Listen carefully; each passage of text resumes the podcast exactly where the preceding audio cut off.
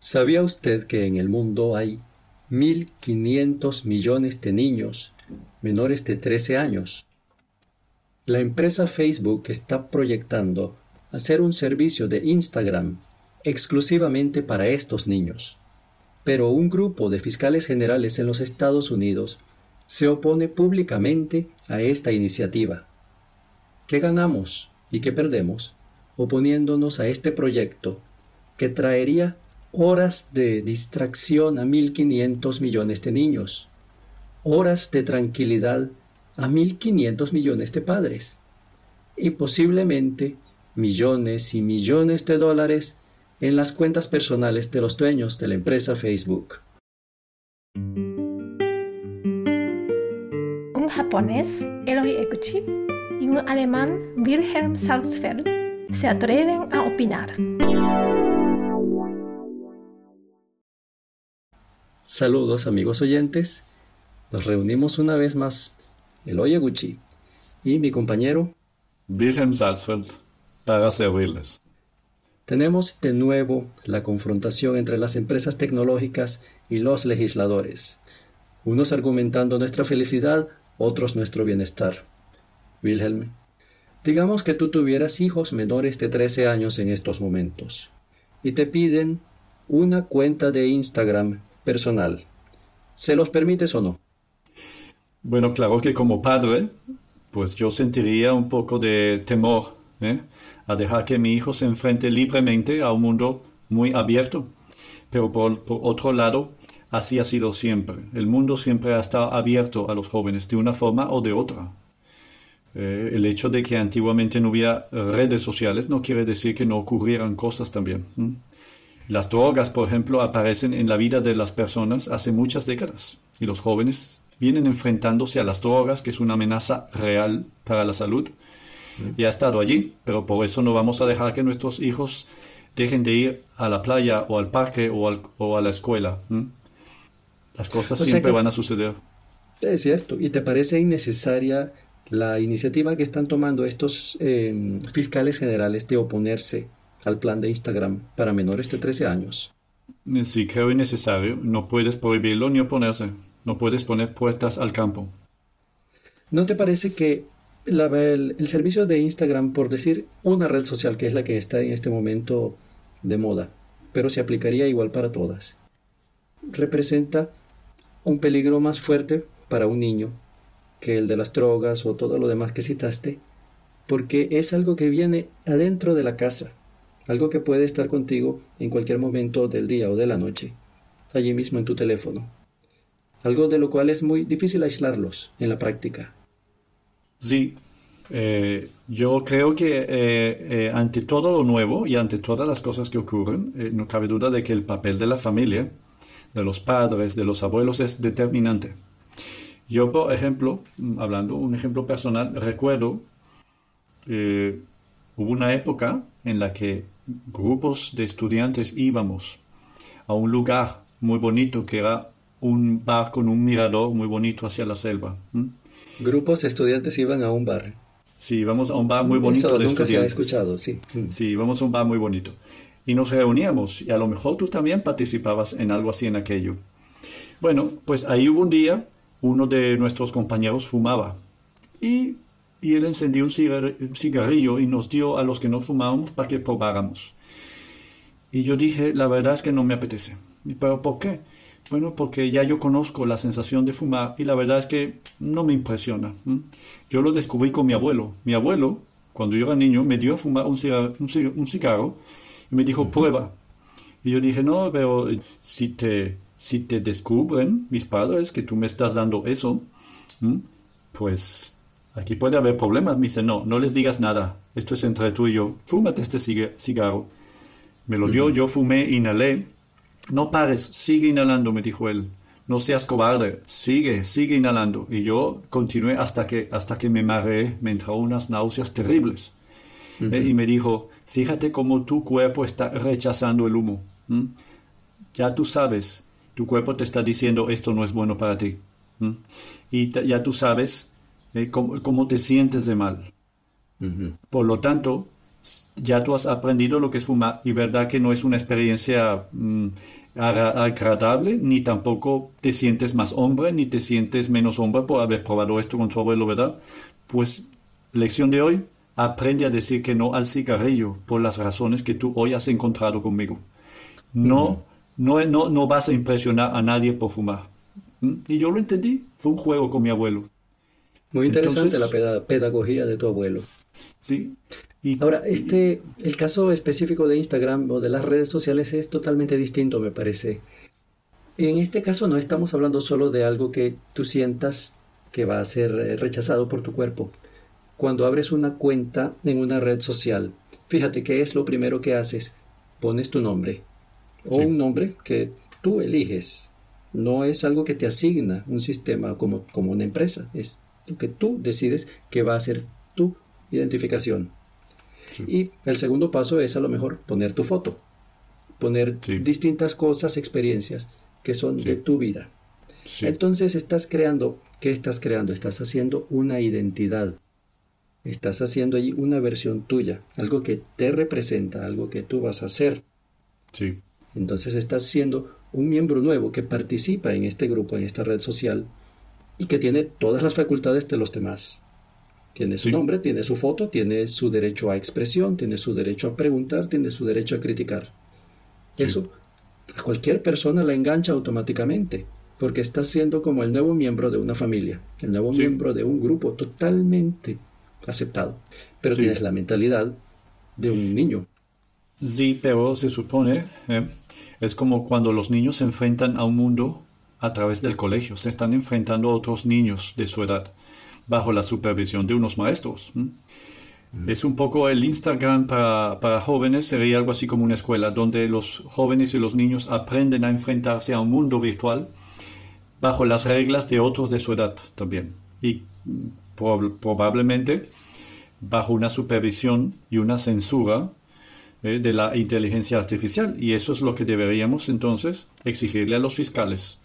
No se trata de prohibir, se trata de pedir unas garantías. La inteligencia artificial debe intervenir para evitar, por, por ejemplo, que se ofrezcan drogas a través de Instagram, para evitar que se hable de violencia, para evitar que se hable de pornografía, cosas así. ¿eh? Para eso sí a lo mejor tiene que haber regulación. Pero los niños, al final, en las redes, se van a enfrentar a otros de su edad en teoría. En teoría, porque eso es muy difícil de evitar que un adulto se cuele ahí. ¿eh? Un adulto que se inscriba diciendo que tiene 13 años.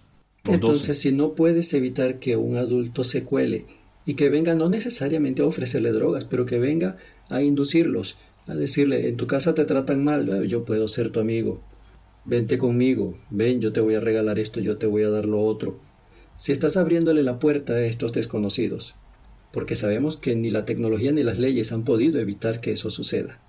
Mm. Si están abriéndole la puerta a estos desconocidos dentro de tu casa, dentro del cuarto de tus niños, en cualquier parte que ellos quieran estar con su teléfono, ¿por qué permitirles que entren a ese mundo? Bueno, pero es que eso tiene que ver mucho también con, primero, pensar que tu hijo no es capaz de distinguir entre el bien y el mal, que tu hijo es medio tonto. Y por otro lado, también tiene que ver mucho con los miedos de los padres. Los padres sienten mucho miedo a lo desconocido. Los y lo nuevo, muchas veces todo lo nuevo, lo que llega a última hora, es desconocido. Y te voy a poner un ejemplo sencillo. Mi esposa, ella, bueno, voy a comentar aquí en qué país ni, ni, cuándo, pero mi esposa fue a la escuela en una época y en un lugar en la que había discriminación. Entonces mi esposa me cuenta cuando ella era, sí, de edad 10, 11 años, pues había en la escuela una serie de, había dos niñas asiáticas. Y esas niñas eran víctimas de la desconfianza de los padres en general. Y mi esposa me cuenta, yo era amiga de una de ellas dos. Y, las madres, había otras madres que le aconsejaban a mi madre y le decían, oye, cuidado que tu hija está relacionándose con una, con una extranjera, con una asiática, que tenga cuidado porque esa gente es mala, esa gente le va a meter ideas raras a tu hija. Cuidado, ¿eh? yo no dejo que mi hija trate con ella. Lo mismo pasa con negros en Estados Unidos, con mexicanos, con, con, cualquier cosa que sea un poco diferente o, extraña. ya hay desconfianza, ya no queremos que nuestros hijos interactúen con eso. Pues el Internet está lleno de cosas nuevas, que es el mundo de ellos. Es el mundo que ellos les tocará enfrentar, no es el nuestro. Nosotros nos enfrentamos a algo que era conocido para nosotros. Ellos se enfrentan a lo nuevo. Y, ellos tienen que empezar a conocer ese nuevo desde jóvenes. Em, empezar a ellos racionalizar lo nuevo, interactuar con lo nuevo, aprender a, distinguir lo bueno, a separar el grano de la paja en todo ese mundo. Y si ellos tienen la oportunidad de hacerlo a través de una red social creada, adaptada a ellos, pues tanto mejor. No es lo mismo moverte en una red entre adultos y tiburones y depredadores que en una red que más o menos puedes confiar en que hay gente dentro de ciertas edades. Creo que es una buena idea. Pero estás hablando de aprender con, esta red como que fuera un juego de aprendizaje, pero es un juego de aprendizaje que puede tener consecuencias en la vida real. Como todo. Por otra parte, tú dijiste que hay que ser un poco tonto para, para caer en, algunos engaños de, que te pueden poner los depredadores y personas con malas intenciones. Pero cada año en el mundo, ¿cuántos millones de personas no caen? Adultos. No caen víctimas de engaños, engaños financieros, engaños de, cualquier tipo. No es por ser tonto, es porque el que viene con mala intención te estudia y ya sabe por dónde te va a dar, cuál es tu punto débil. Sí. Entonces, es la, selección natural. Vas a exponer a tus hijos a que sean ellos los pichones que vayan a caer en esta selección natural. No. Los vas a sacrificar en aras de la selección natural. No, pero de alguna manera yo voy a, sin prohibirles y sin eh, limitarles. Yo, yo tengo un familiar. Perdón, perdón, vas a, prohibirles sin limitarles. No, yo no voy a prohibirles ah, o limitarles, sino que voy a más bien, más bien a tratar de intervenir de alguna forma, supervisar, moderar, explicar, compartir con ellos. Eso es lo que haría yo, un poco lo que hacía mi abuelo conmigo. Yo tengo un familiar que ya te he comentado anteriormente. Ella tiene un niño de 11 años y ese niño de 11 años no tiene acceso a, por, ejemplo, un email. Yo no puedo compartir un email con ese niño porque él no tiene acceso al Internet, él no tiene un teléfono móvil. Eso, eso me recuerda, tú debes conocer el caso de japoneses que tras la Segunda Guerra Mundial quedaron por ahí perdidos en islas tropicales y creían que la guerra continuaba y vivían escondidos en la selva hasta que un día, 40 años después, eh, se enteraron de que la guerra había terminado hacía 40 años. Pues algo así. Ese niño, cuando ese niño tenga 20 años y nunca haya tenido un teléfono móvil en su mano, pues ya va muy atrasado respecto a los de su edad.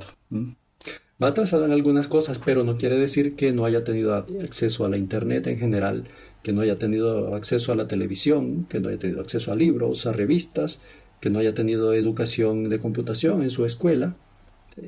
No podemos llevar todo al extremo, decir es Instagram o nada. Instagram es una herramienta más. Eh, exactamente. Eh, eh, yo creo que tú estás dando allí en el clavo, porque tú estás diciendo, no todo es Instagram, también hay otras cosas en la vida. Ese niño tiene que tener a lo mejor una visión más amplia, no solo virtual del mundo. Sin embargo, y ahí vuelvo a mencionarte a ti y a Japón, yo creo en el mundo virtual, creo en el mundo del mañana. Y te voy a decir por qué. La razón ecológica. ¿eh? Todos nosotros, todos queremos tocar y ver eh, todo lo real. Sin embargo, los niños, los niños pequeños ya están empezando a desarrollar la capacidad de tener sensaciones a través del mundo virtual sin necesidad. Y tú, por ejemplo, hace unos días estuviste en una maravillosa isla japonesa, en la zona de Okinawa. Mm. Y tú me contaste lo que fue esa experiencia para ti de estos días. ¿eh? Una experiencia maravillosa. Y yo, cuando tú me cuentas, ¿qué hago yo? Me meto en el Internet, comienzo a, revisar el lugar por Google Earth, yo comienzo a pasearme por carreteras, a ver posadas, a ver playas, y yo empiezo a, ver un mundo maravilloso ahí. Me sentí en el lugar. Mi esposa y yo estuvimos en ese lugar en el que tú estuviste. Y en mi mente casi, casi llego a sentir eh, la temperatura, el agua, los peces de colores, mm. los corales. Prácticamente yo he estado en Okinawa. Prácticamente. Yo, yo que he sido formado de otra forma. Imagínate un niño al que de pequeño ya le empiezas a transmitir ideas virtuales, pero que se convierten en una realidad virtual llena de sensaciones. Ese pues Lo que veo es que para ese viaje que tú hiciste, ese viaje virtual, no necesitaste ni una cuenta de Instagram, ni registrarte y dejar tu nombre, ni poner tu foto, ni crear una identidad, ni seguir las cuentas de los influenciadores que intentan venderte cosas y estilos de vida. No necesitaste hacer nada de eso. Solo pusiste a lo mejor una página de YouTube y allí viste todo lo que quisiste o leíste el blog de algún viajero. Sí. Entonces el Instagram no fue necesario. Sí, pero también puedo sociabilizar. Tú y yo, por ejemplo, tú y yo estamos hablando tú desde Japón y yo desde Europa, ¿verdad? Y, gracias a que, a que tú y yo tenemos cuentas en servicios y estamos interactuando a través del mundo virtual. No tenemos que viajar en avión y contaminar la atmósfera para poder tú y yo estar como si estuviéramos en la misma habitación. Ese es el mundo del mañana, un mundo mucho más sostenible, más ecológico, menos contaminante, con menos millones de turistas en cada playa, porque vamos a aprender a disfrutar las cosas con intensidad, pero desde nuestra casa. Y vamos a conocer mucha gente maravillosa. Bueno, nosotros no, los niños. En su futuro van a ser capaces de disfrutar un mundo virtual con un muy bajo impacto medioambiental, pero lleno de, emociones también.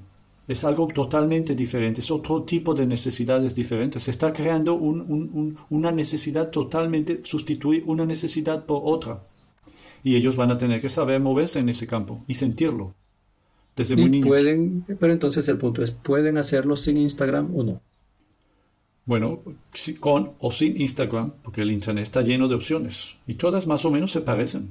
Todas tienen puntos fuertes y puntos débiles, pero tienes que conocerlas.